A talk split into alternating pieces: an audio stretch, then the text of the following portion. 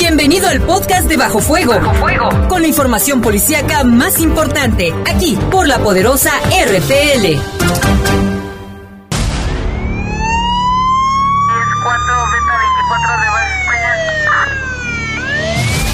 Los servicios informativos de la poderosa RPL presentan el noticiario policiaco de mayor audiencia en la región. Bajo fuego. Notas, comentarios y más. Jaime Ramírez, Lupita Tilano, Iván Rivera y Lalo Tapia. Trabajamos en conjunto para mantenerte informado de los sucesos más importantes ocurridos al momento. Ocurridos al momento. En Bajo Fuego, tu opinión es importante. Comunícate al 477-718-7995 y 96. WhatsApp 477-147-1100. En Bajo Fuego, esta es la información.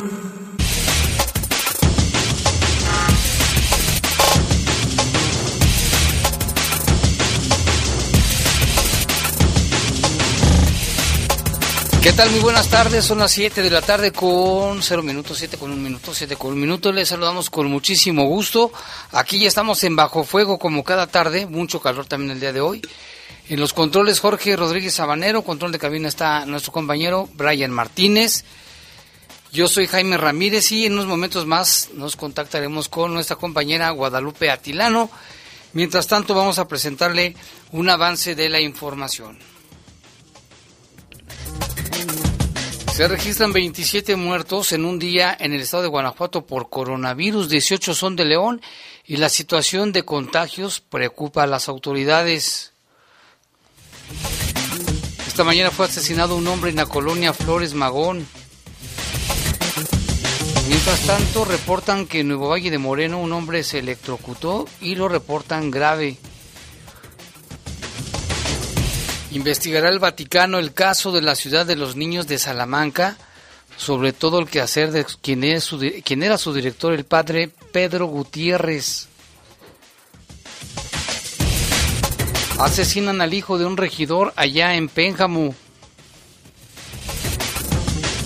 En información del país, policías del municipio de Acatlán de Pérez Figueroa, en el estado de Oaxaca, asesinaron a un joven de 16 años. ¿Y sabe por qué? Porque según el policía pensó que el muchacho, el niño, tenía una pistola, por eso le disparó y lo mató. Y en información del mundo, el Estado brasileño de Sao Paulo anunció la firma de un acuerdo con un laboratorio chino que se llama Sinovac para producir una vacuna contra el coronavirus. Ya son las 7 con 3, vamos a hacer una breve pausa, volvemos en un momento. Comunícate con nosotros al 477-718-7995 y 96. WhatsApp 477-147-1100. Continuamos en Bajo Fuego.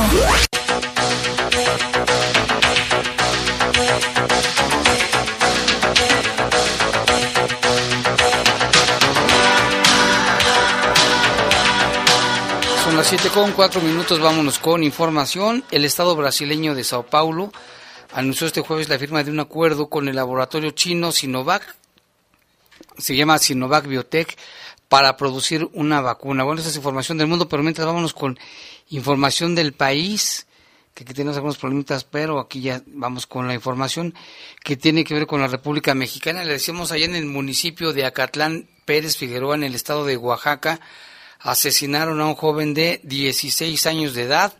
Se llamaba Alexander Gómez y tenía la ciudadanía estadounidense. Familiares del joven, su mamá, informó que la noche del martes, Chander, como le decían, salió con tres amigos a la tienda a comprar un refresco. El oficial de la patrulla 023 les disparó.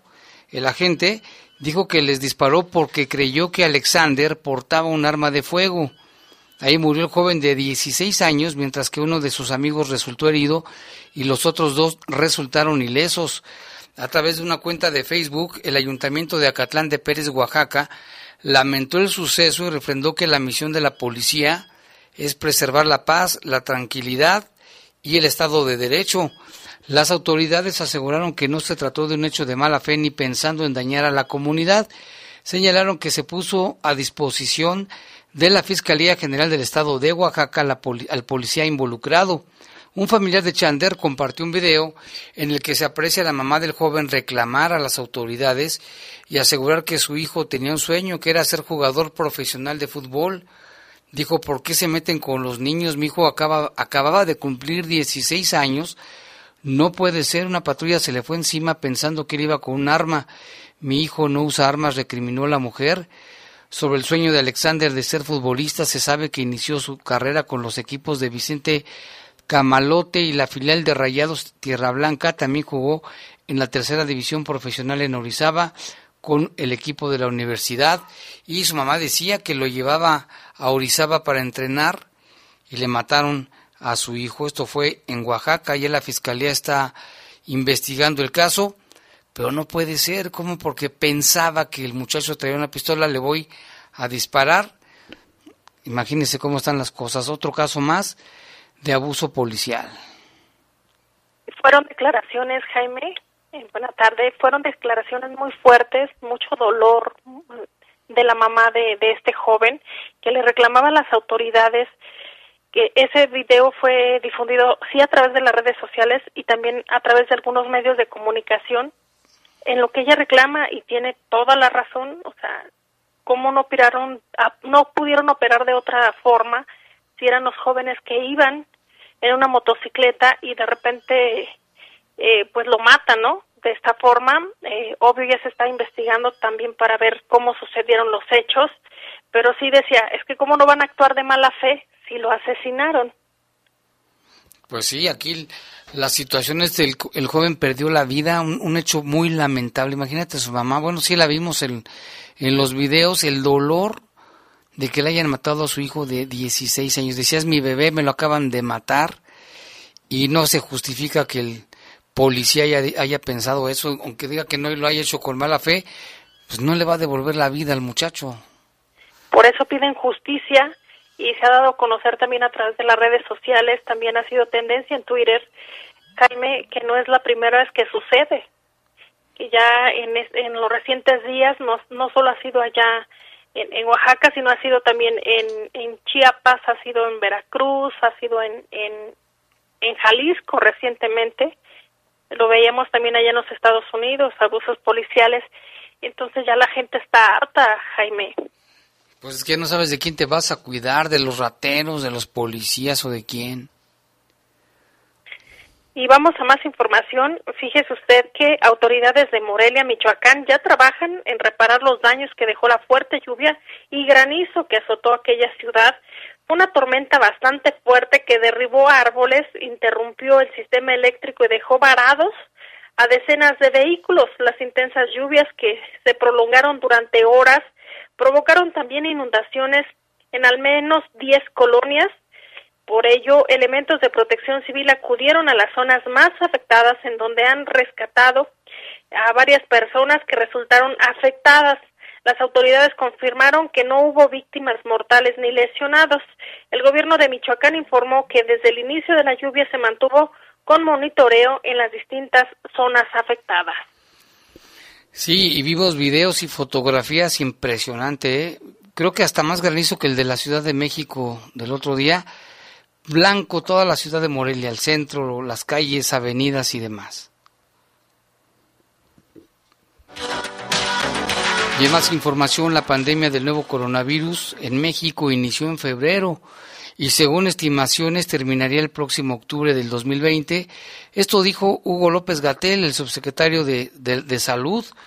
Agregó que a mitad de junio el país estará a mitad del, del conjunto pico de contagios, pero aclaró que en los países extensos como México, Estados Unidos, Canadá, Brasil o Rusia, entre muchos otros, las pandemias pueden fragmentarse o entrar en asincronía detalló que este efecto tiene aspectos tanto positivos como negativos para la ciudadanía y las autoridades de salud. Dijo que una fragmentación de la pandemia hace que los hospitales no se saturen. En contraste, la fragmentación hace que la pandemia se prolongue cada vez más. Dice es bueno que los contagios se difieran porque pueden ser mejor administrados. Y dice que los nuevos casos en masa representan un reto para los profesionales y el gobierno de la República. El subsecretario de Salud subrayó que si se mantiene o mejora el control de la movilidad ciudadana en México, que ya está desbocada, está fuera de control, dice en los siguientes tres meses con el nivel de lo que se ha alcanzado, las predicciones de las famosas curvas epidémicas serán similares a la realidad, incluyendo datos de mortalidad. Dijo, si los estándares se dan aún, sin olvidar que son predicciones y que las vidas de las pandemias pueden cambiar de estado a estado, habría, dice, entre 25 mil y 30 mil defunciones por COVID-19. Recordarás, este, Lupita, que en los inicios también hablaban de una cifra de 8 mil, ahora ya le subieron de 25 a 30 mil. Y al momento, Jaime, hasta el día de hoy, dado a conocer, hoy 11 de junio del 2020, eh, informaron que son 15.944, Jaime, casi 16.000 fallecidos en nuestro país por COVID-19.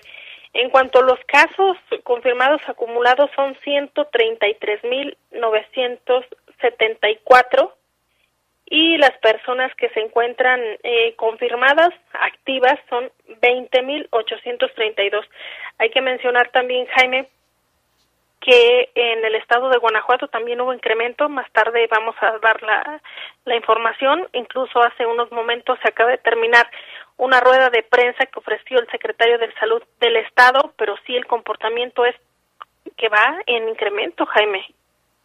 Sí, preocupa, preocupa el, el número de, el alto número de contagios que se veía venir, Lupita, desde el 10 de mayo cuando se empezó a relajar la situación y también sabes por qué por la incertidumbre que te dicen una cosa las autoridades y luego te dicen otra, o, te despistan con eso de que ya termina la sana distancia y que la reactivación económica solamente empresas o industrias esenciales.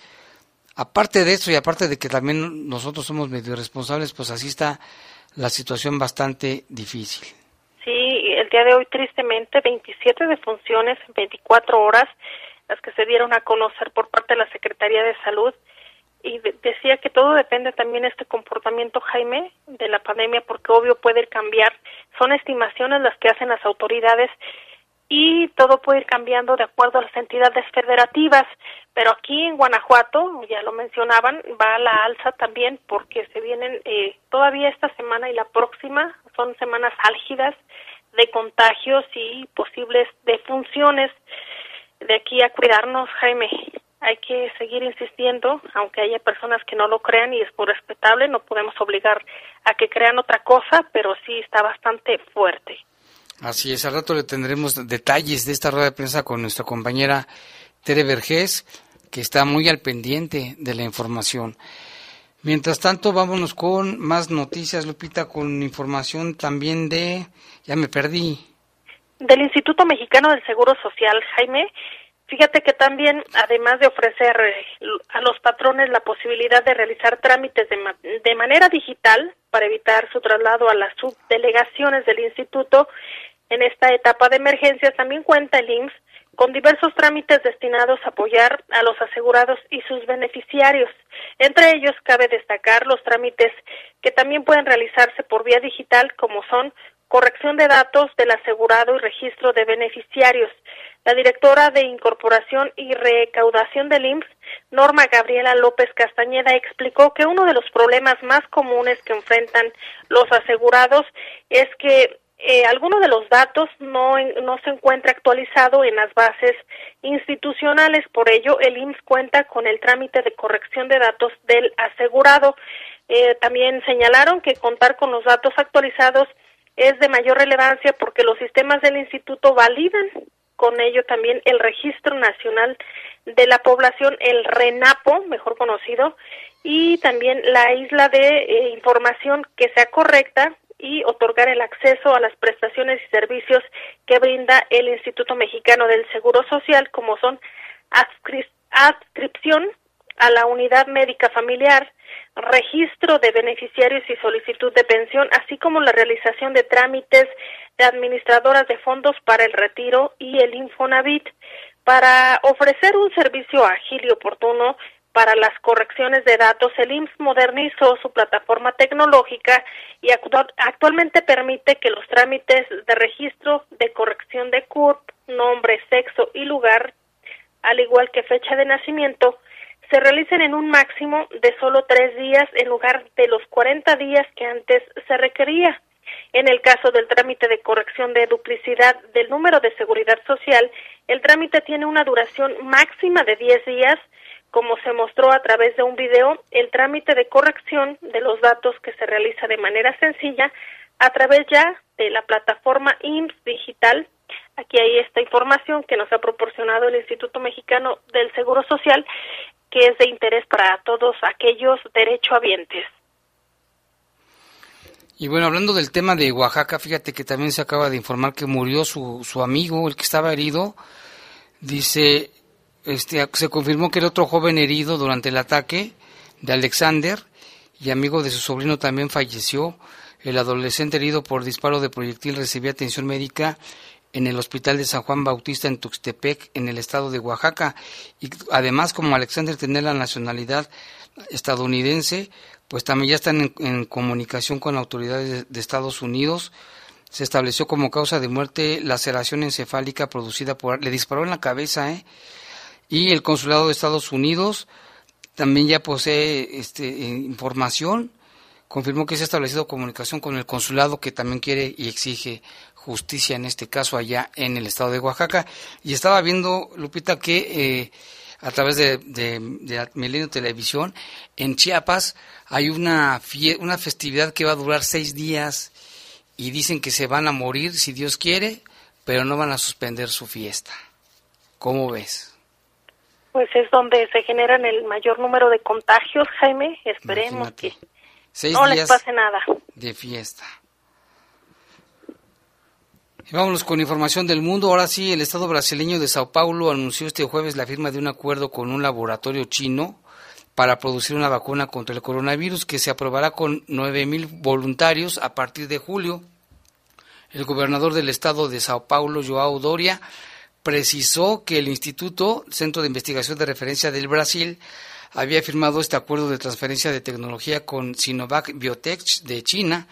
Los estudios muestran que esa vacuna podría ser distribuida de aquí a junio de 2021 si las pruebas son exitosas. Este acuerdo dice permitirá producirla en gran escala e inmunizar a millones de brasileños. La semana pasada la Universidad del Estado de Sao Paulo anunció que otra vacuna elaborada por la Universidad de Oxford iba a ser probada a mediados de junio también en 12, 2000, 2000 voluntarios brasileños. Y hace un mes la empresa china, uno de los cuatro laboratorios autorizados para hacer la vacuna, con el nombre de Coronavac, Coronavac, en Sao Paulo, 9.000 voluntarios recibirán esta dosis. Y también allá en Brasil, eh, fíjese usted, es el primer país de América Latina más golpeado por la emergencia sanitaria del COVID-19. Su cifra sobre las víctimas mortales de la pandemia llegó a los 39.680, mientras el número de infectados está por alcanzar los, 7, los 780.000.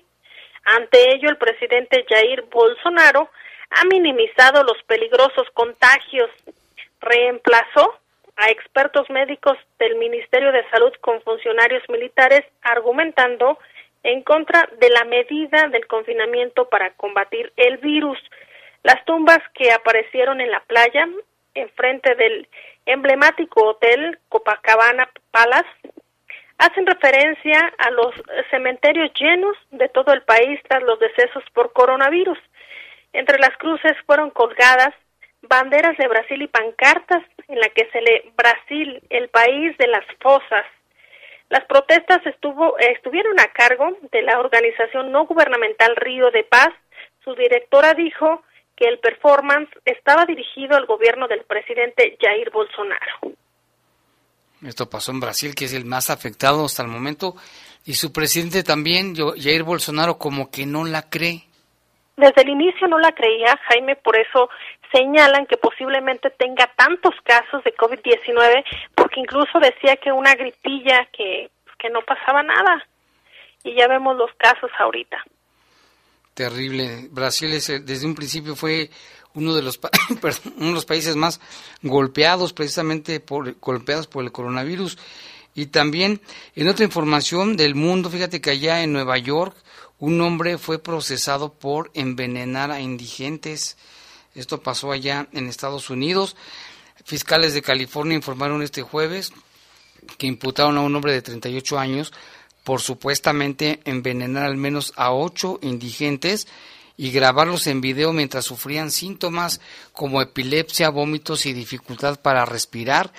Varias de las víctimas terminaron en el hospital a mediados de mayo después de ingerir alimentos mezclados con oleoresina capsicum, dice que es dos veces más fuerte que el spray de pimienta usado por la policía. Este, esta persona dice estos seres humanos fueron su presa porque son vulnerables, dijo el fiscal, fueron explotados y envenenados como parte de, un, de una retorcida forma de entretenimiento y su dolor fue grabado para que pudiera ser revivido por su atacante una y otra vez. Las autoridades dijeron que el implicado William Robert envenenó a las víctimas en, en Houston Beach, al sur de Los Ángeles, atrayéndolas con cerveza para que consumieran la comida envenenada. Este sujeto fue arrestado el 22 de mayo y ahora pudiera enfrentar una pena hasta de 19 años. Le deben de dar cadena perpetua o, ¿cómo se llama? pena de muerte. Pero bueno, a ver. Y otra noticia, Jaime, que también ha sido tendencia en Twitter, es el de la Barbie. ¿Lo recordarás? La Barbie fue infiltrado de la DEA en 2008 ah, y 2010. Es lo que dice Aristegui Noticias.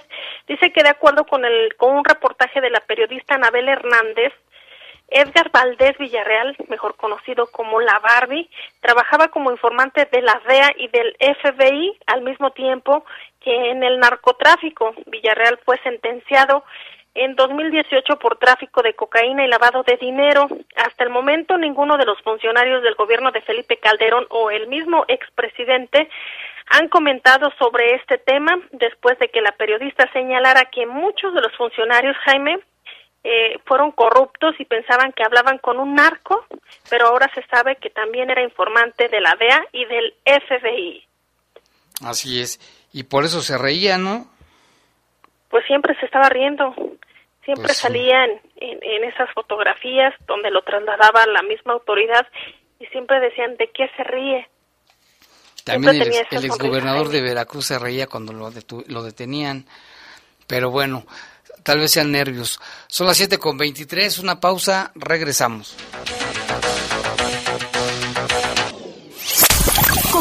Con nosotros al 477-718-7995 y 96. WhatsApp 477-147-1100. Continuamos en Bajo Fuego.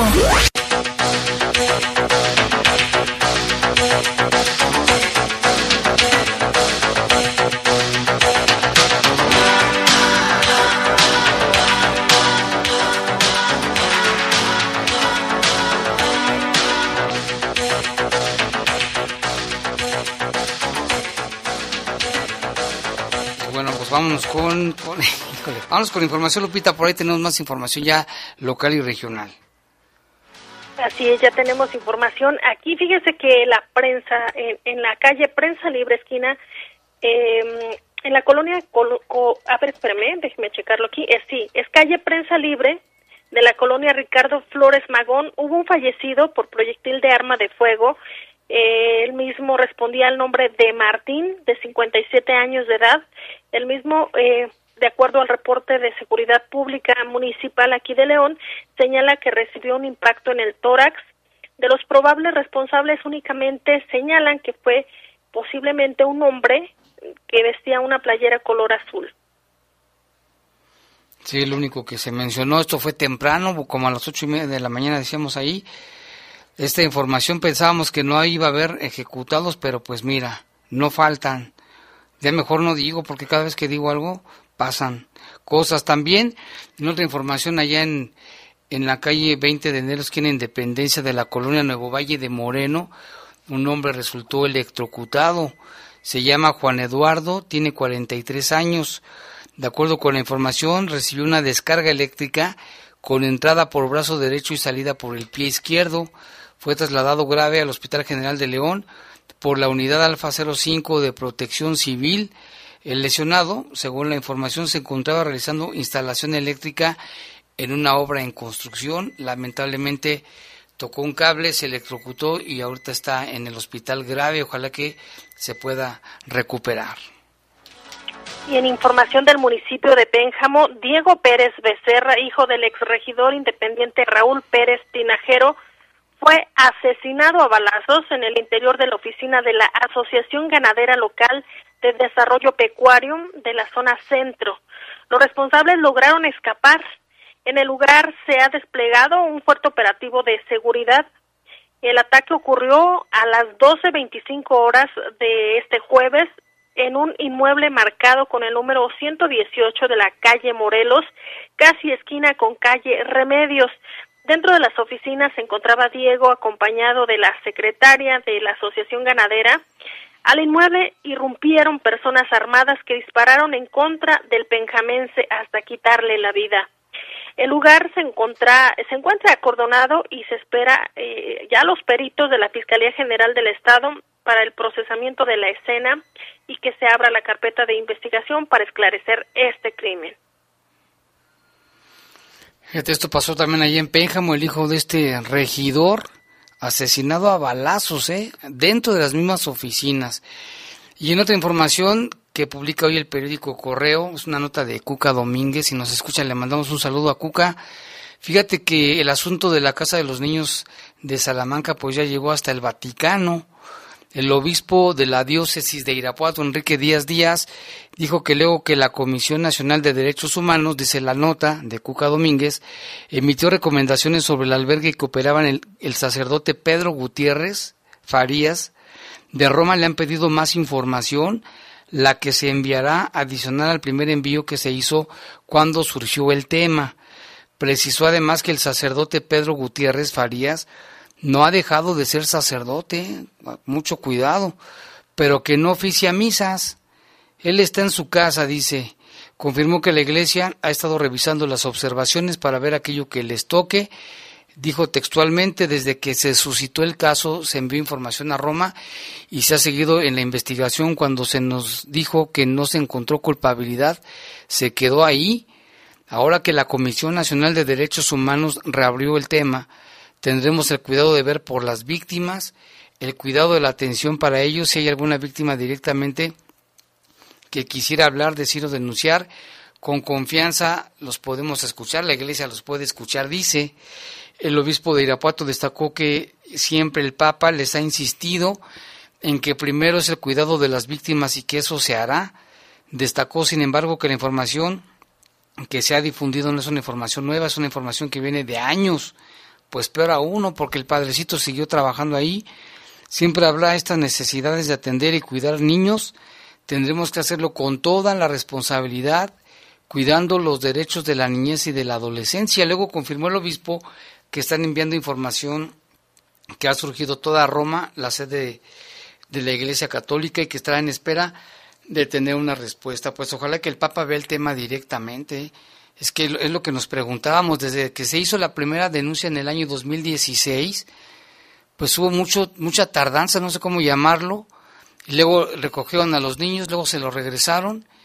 Imagínense en ese lapso de tiempo y ahí podemos encontrar en, en internet muchos testimonios de los abusos, las torturas, las violaciones en ese lugar y la pregunta es si es que es responsable de un delito el padre ¿por qué no se le aplica la ley? Vamos a esperar también qué dice el Vaticano. Sí, Jaime, es una situación muy complicada esta de la ciudad de los niños de Salamanca. Y hay más información, Jaime. Hay, hay un reporte en el que se señala que el día de ayer en las oficinas del Ministerio Público se recibió una denuncia de una persona del sexo masculino, una mujer, la cual labora en un hospital quien manifiesta que al estar en su lugar de trabajo le indicó a un sujeto que moviera su vehículo y al eh, ya que se encontraba en un lugar prohibido, por lo que dicha persona se molestó, le, le arrojó una bebida que traía y la amenazó. La unidad de investigación de tramitación común ya lleva a cabo las indagatorias correspondientes para esclarecer el hecho e identificar al inculpado. Así es esta nota que decía precisamente la agraviada en una cuenta de Facebook, textualmente mencionaba, dice, hoy fui agredida por un derechohabiente del IMSS en San Francisco del Rincón de la Clínica 7 o 52. El problema primero, dice, fue que los niños iban dentro del módulo de vías respiratorias, área COVID, y los saqué de ahí, ya que ahí es mi lugar de trabajo. Después dice que el hombre estaba estacionado en el lugar de la entrada de la ambulancia especial para COVID y sin más empezó a insultarla, además de decirle que la iba a matar. Donde la viera, aparte le aventó un vaso de café hirviendo. Yo creo que no se vale ya que uno expone la vida por todos los aspectos. Ya si me pasa algo, esta persona es su responsabilidad.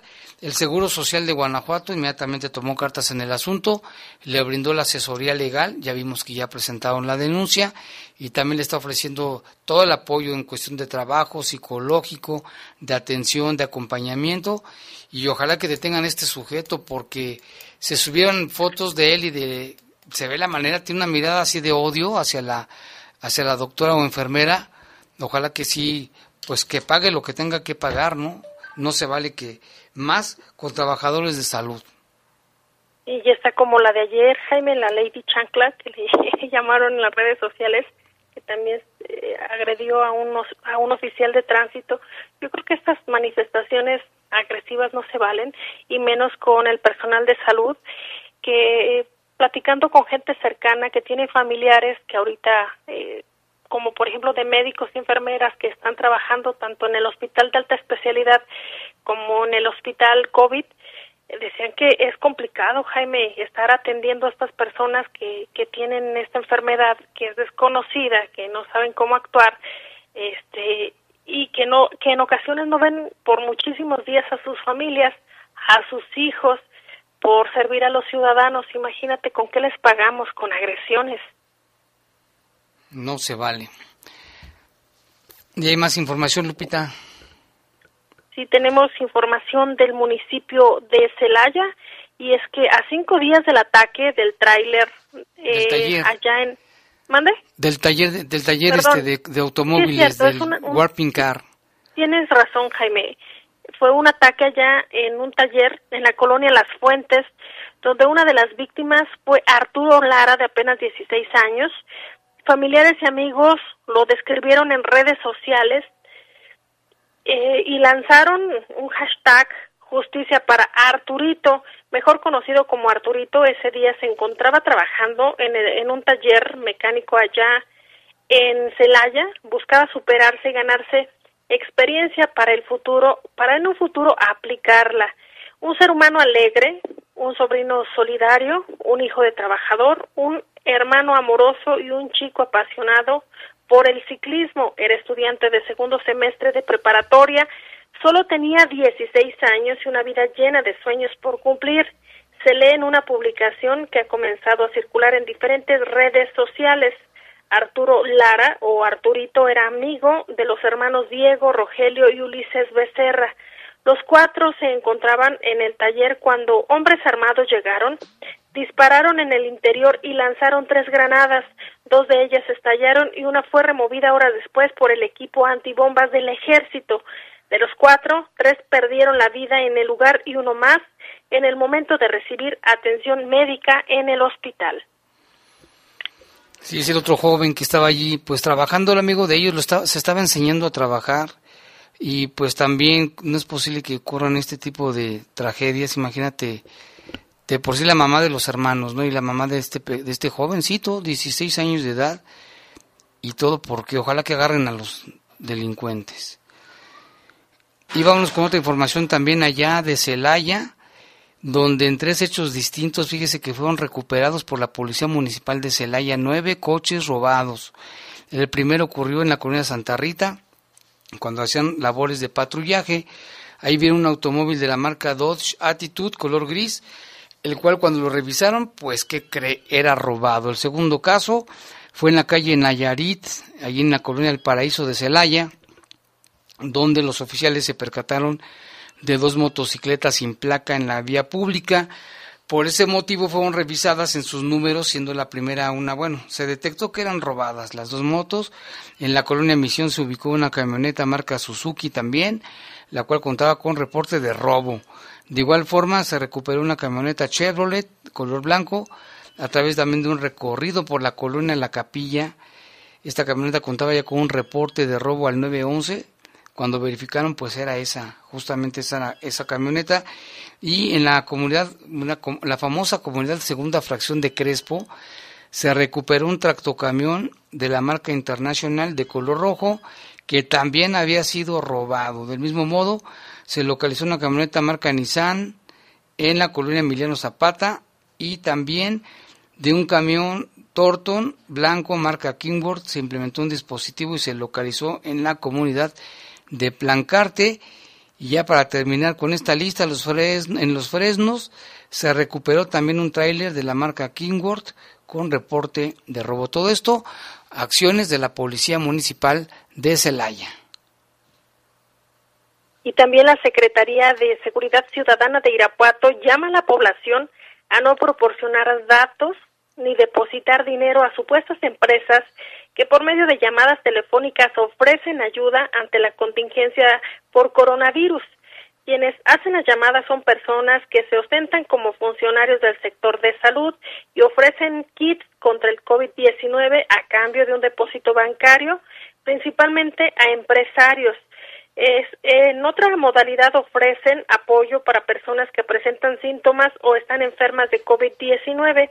Así señaló la autoridad. También dijo que para acceder a la supuesta ayuda piden datos personales del enfermo y de toda su familia. El director de Proximidad Ciudadana de Irapuato, Julio González Borja, dijo que se trata de fraudes y tras obtener información, luego pueden darse las extorsiones telefónicas. Vamos a escucharlo. Realmente el llamado principal es no caer en esas llamadas de números raros, de empresas fantasmas, que lo único que buscan es extorsionarte a través de sus nuevas formas que continuamente lo están haciendo. Ahora tenemos el tema del COVID, que muchos están agarrando de ahí. Pues está esto que pasó allá en, en Irapuato, y esto aplica a todos los municipios, ¿eh? porque pasó en Irapuato, pero los rateros, los defraudadores van a estar en todos los municipios, estoy casi seguro de esa, de esa situación, Lupita. Así es, y también allá en, en Guanajuato capital, Jaime, todavía se registra un incendio en el tiradero municipal, aunque ya han estado trabajando ahí eh, diversas corporaciones, entre ellas Protección Civil, bomberos, y también ya se encuentran eh, de obra pública. Lo que comentan las autoridades municipales es que ya hay una afectación de alrededor de, de 9 mil metros cuadrados aproximadamente eh, ya se lleva controlado únicamente el 70%. Eh, señalan que el día de mañana reanudarán ya las labores en coordinación con otras dependencias a partir de las 8 de la mañana, Jaime, porque este incendio ha sido bastante fuerte, como ya lo mencionábamos, en el tiradero municipal de Guanajuato capital. ¿Cómo no? Este tipo de incendios causan mucho daño a la calidad del aire, sobre todo por todo lo que los lixiviados que le llaman y todos esos, esos gases son altamente inflamables. Ojalá que lo, lo controlen pronto. Y en otra información también, el Instituto Municipal de las Mujeres prepara un taller que se llama Prevención del Embarazo en Adolescentes. Esta información nos la presenta nuestra compañera Tere Vergés. El Instituto Municipal de las Mujeres arrancará un nuevo taller virtual titulado Prevención del Embarazo en Adolescentes, que abordará las diversas situaciones de violencia que pueden enfrentar una mujer en diferentes etapas de su vida. El coordinador del área de educación, Roberto González Godínez, dio a conocer algunos de los ocho temas que serán tratados a lo largo de este curso que arrancará el próximo lunes 15 de junio. Los temas que estaremos abordando son el sistema sexo-género, que busca que las y los participantes puedan identificar cuáles son las diferencias entre sexo y género, así como las asignaciones sociales y culturales que se les han atribuido a las mujeres y a los hombres, siendo esto la base de aquellos roles y estereotipos que se han validado en la sociedad y que generan desigualdad. Otro de los temas que estaremos abordando será violencia en el noviazgo. Es importante tener en cuenta que se pueda revisar todo lo que es el tema de la violencia y concretamente la violencia por razones de género. Esto con la finalidad de poder brindar herramientas para identificar cuando se está viviendo una situación violenta en las relaciones de noviazgo que empiezan a establecerse en la adolescencia. Además, estaremos abordando el tema de la violencia digital, que también es un tema que actualmente está siendo eh, muy importante para el desarrollo de las y los adolescentes. Roberto González indicó que también brindarán información sobre sexualidad, métodos anticonceptivos y relaciones afectivas para cerrar con el tema Proyecto de Vida, que les ayudará a establecer metas personales y profesionales. Informó para el Poder de las Noticias Tere Vergés. Comunícate con nosotros al 477-718-7995 y 96. WhatsApp 477-147-1100. Continuamos en Bajo Fuego. 7 con 45 ya, fíjese bien rápido. Tenemos reportes antes de ir a la información. Lupita, aquí nos llama, nos llama una persona que se llama Adelina. Adelina. Arias dice que tiene en donación dos gatitos y una gatita. Tienen dos meses de edad. Quien le interese puede comunicarse con Adelina Arias al 776-2050. 776-2050. Y también nos llamó el señor Julio Vela, él es taxista dice que en la calle Lomas de Bugambilias, en la calle Lomas de Medina, hay un sitio de taxis. Bueno, pues que allí está un perrito herido, que lo tienen allí en el sitio, le dan de comer, pero dice que así alguien puede ir por él, le digo que ojalá que lo puedan alguien de usted, de los sus compañeros, adoptarlo. Al ratito quedó de pasarme más información. Vámonos con el tema de, del coronavirus porque los casos siguen en aumento, ya son 3.699 confirmados en el estado de Guanajuato, 1.694 en investigación, descartados, y también es una buena cifra, 13.059 los casos descartados, ya son 248 defunciones en el estado, casos recuperados 1.119 y los casos de transmisión comunitaria pues están desatados, ya son 3.545 casos. Hoy en la tarde hubo una rueda de prensa con las autoridades de salud y mi compañera Tere Vergés, nuestra compañera Tere Vergés, estuvo al tanto porque fue, virtual y tiene la información. Vamos a escuchar. El secretario de Salud, Daniel Díaz Martínez, informó que el Estado se encuentra en quinto lugar de casos confirmados, con el 5% de casos a nivel nacional, un incremento considerable que se debe a la movilidad por el regreso al trabajo de varios sectores, lo cual explicaría también las 27 muertes que se informaron este jueves y que es la cifra más alta de muertes por día hasta este momento. Ocupamos el quinto lugar a nivel nacional con el 5% del total de los casos confirmados activos, lo que posiciona a Guanajuato, como he dicho, en el quinto lugar a nivel nacional de los casos activos, es decir, los que se han confirmado en las últimas dos semanas y que están reportados en la plataforma federal, pero vemos a partir de las últimas dos semanas un incremento respecto a los casos activos directamente relacionados a la movilidad. El doctor Díaz resaltó que la mayoría de las personas que han muerto son hombres y que padecen de enfermedades como diabetes, hipertensión, obesidad o tabaquismo. En los últimos días hemos visto un incremento muy considerable de casos positivos y también de la mortalidad, lamentablemente. De ahí el llamado a que nos sigamos cuidando. ¿Por qué? Porque se han presentado defunciones en todos los grupos de edad, incluso como lo hemos eh, manifestado en menores de un año y también en adultos mayores. Pero ustedes pueden observar cómo es el género masculino. Aquí sí hay una diferencia entre los casos positivos. En el tema de la letalidad sí se presenta este fenómeno en mayor medida, en mucho mayor medida es, eh, la relación es muy cargada hacia el género masculino y vean ustedes cómo también lamentablemente personas jóvenes, incluso sin comorbilidad, ha fallecido.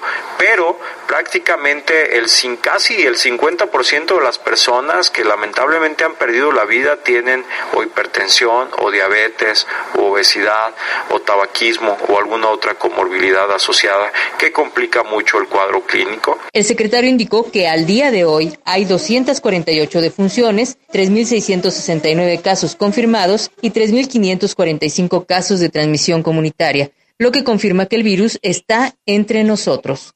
Informó para el Poder de las Noticias Tere Vergés. Bueno, hablaron, fue extensa la, fue muy extensa la rueda de prensa, se hablaron de diferentes temas y nuestra compañera Tere Vergés tiene más información. El secretario de Salud, Daniel Díaz Martínez, confirmó que el contagio en el municipio de León va peligrosamente a la alza, por lo que debe de evitar que se reanuden las actividades no esenciales y sancionar, ya que el ayuntamiento tiene la facultad. Bueno, como comentaba yo, estas atribuciones las tiene el municipio como autoridades en salud en todos los eh, niveles de gobierno, desde el federal, el estatal, el municipal. Recordar que el presidente municipal es una autoridad sanitaria y que junto con su ayuntamiento conocen mejor que nosotros las particularidades de su entorno y desde luego que tienen conocimiento en este sentido y las atribuciones por parte de las direcciones de reglamento para identificar riesgos a la salud y en dado caso eh, implementar las medidas correspondientes que pueden ser desde una suspensión de actividades eh, permanente o definitiva si se identifican riesgos para la salud. Respecto al contagio que surgió entre empleados del C4, el secretario confirmó que se les ha dado seguimiento pero ellos son atendidos en el Seguro Social. Tenemos una comunicación permanente con el, con el alcalde y con el director municipal de salud en el, en el municipio de León. Eh, son derechohabientes del Instituto Mexicano del Seguro Social y esto me da pie a complementar la pregunta, la respuesta más bien de la pregunta anterior, donde en el 2019 tuvimos nosotros la atención de 2.100 egresos hospitalarios esto sin considerar las urgencias, los traslados que realiza el sistema de urgencias por, de alguna manera. Entonces, siempre ha existido esa colaboración tanto con los municipios para, y como con otras instituciones. De hecho, el acompañamiento existió para eh, no solo el diagnóstico de algunos de ellos, sino para los estudios de casos. Eh, recordar que también hemos sido respetuosos de su derecho a audiencia, pero existe una colaboración como la hubo en su momento también en el hospital de Pemex. Por otra parte, el doctor Daniel Díaz indicó que hay 82 empleados del gobierno del estado contagiados de COVID-19. Informó para el Poder de las Noticias Tere Vergés. Pues sí, grave la situación y por primera vez una cantidad tan grande de fallecidos, 27. La mayoría, bueno, sí, son, las, las edades son variables y también hay hombres y mujeres.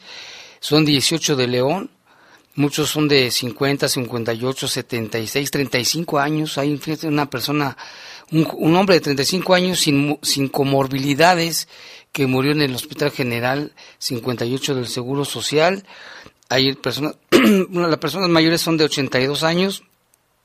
Hay este, pues mucha gente con, con problemas cardiovasculares, insuficiencia renal, diabetes, tabaquismo, obesidad, la mayoría de los casos pero llama la atención, Lupita, que hay quienes no, por ejemplo, este de 35 años y sin ninguna comorbilidad y se murió, por eso hay que tener cuidado y el llamado one more time de que se guarden en su casa, la verdad, háganlo como la primera vez, sobre todo y que estamos en la fase más crítica. De estos 27, eh, de acuerdo a la Secretaría de Salud, informa que son 19 del Instituto Mexicano del Seguro Social, uno del ISTE, uno del Hospital Regional de Alta Especialidad del Bajío y seis de la Secretaría de Salud, que suman un total de 27, como bien lo mencionas, en 24 horas. Y aquí tenemos un reporte al respecto. Fíjate que dicen que la T1 habían habilitado el cuarto piso. De una semana acá ya se llenó y abrieron el tercer piso y está por llenarse con pacientes de COVID-19 lamentablemente también les está dando a los niños, dice este, esta persona que nos pide reservar su nombre, se les recibe en el triage respiratorio de aquí a ginecobstetricia 48, se les deriva a la 58, al saturarse. Le entramos, dice vamos a entrar, está habilitando el quinto piso de pediatría también, esto lo dice una persona que trabaja ahí, dice que trabaja en el Seguro Social. Sí, recordarás, Jaime, eh, en días anteriores, este niño de cinco meses que falleció en Silao, también por COVID-19, eh, efectivamente también le da a los niños el coronavirus.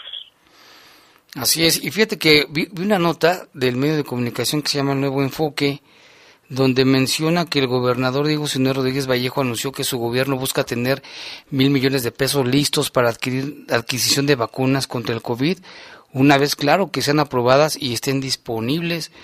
Justificó que su administración busca estar un paso adelante en el combate a la pandemia SARS-CoV-2. Además señaló que al contar con vacunas se podrían reactivar los sectores productivos del Estado de forma segura. El gobernador dice la nota de Nuevo Enfoque, dice que hay laboratorios que ya están en pruebas finales de una vacuna contra el nuevo coronavirus, sin, sin embargo no, no dijo cuáles, textualmente dice, detalla la, ese medio de comunicación, nosotros estamos ya pensando en adquirir directamente vacunas, si es posible para el estado de Guanajuato, Estamos tratando de aportar mil millones de pesos. Hoy una vacuna contra la influenza te cuesta 250. Nosotros calculamos que puede andar en mil la vacuna. Si son para un millón de habitantes serán mil millones. Lo que necesitamos para poder garantizar a los guanajuatenses la vacuna. Pues qué bueno, ¿no? Que se esté previniendo para que cuando ya sea posible, pues que adquieran esto. Así es, y también mencionar, por otro lado, Jaime, que no abrirán los panteones el próximo Día del Padre, para que lo tomen en cuenta. Este Día del Padre, que se celebra el próximo domingo. 21 es el 21 de junio, 21. El 21 de junio, en, de ese domingo al siguiente, eh, todos los panteones permanecerán cerrados, eh, de acuerdo a la Dirección de Salud Municipal. Se informó que estos panteones eh, restringirán el acceso al público hasta que el semáforo lo permita. Recuerde que ahorita todavía estamos en semáforo rojo y no sabemos cuánto tiempo va a estar de esta manera. También se informa que en tanto siguen ya con, con las con las inhumaciones y exhumaciones eh, con todas las medidas de higiene y los protocolos de sanidad. El, el Día del Padre es una de las festividades esperadas e importantes de junio, así como el en mayo, el 10 de mayo es el Día de las Madres, también el 21 de junio es muy esperado, son unas fechas muy importantes, pero de aquí el llamado para que usted no acuda a los panteones porque estarán cerrados. Fíjese, este festejo se da en medio de la pandemia del coronavirus y en la llamada nueva normalidad y aunque algunas actividades esenciales ya están permitidas, es importante recordar que el semáforo epidemiológico aún se mantiene en, el, en la mayor parte del país en color rojo, lo que significa que los contagios están en su máximo nivel, por lo que es recomendable realizar una celebración desde casa o con la menor cantidad de gente posible. Si usted no puede acudir a visitar a su familiar por el riesgo que corre de contagiarlo, pues igual una llamada, una videollamada sería importante para que no los olvide tampoco. Sí, más vale prevenir, que no lo hagan, ya lo hicieron el 10 de mayo, ahora que viene el Día del Padre, no lo hagan, de verdad, porque miren cómo están las cosas, ya se veía venir, como dicen, y aquí también, aquí nos llama una persona, dice, tenemos una vecina que es mamá de un policía y, y por eso se atiene que ya cada que quiere hace su humadera para acabarla de fregar, el humo se mete a las casas y cala, ¿qué podemos hacer al respecto?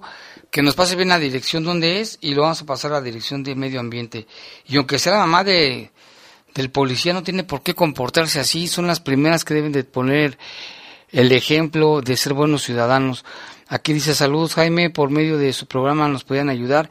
seguimos buscando a mi nieto Juan José Porras Oliva, tiene 17 años de edad, desapareció el 3 de enero de este año, tiene un tatuaje en una de las muñecas de la mano no recuerdo cuál, con qué palabra, soldado, dice, por si alguien sabe algo, comunicarse al 911, si pueden ir contigo, por favor, están desesperados desde el 3 de enero. ¿Dónde estará este joven de 17 años de edad?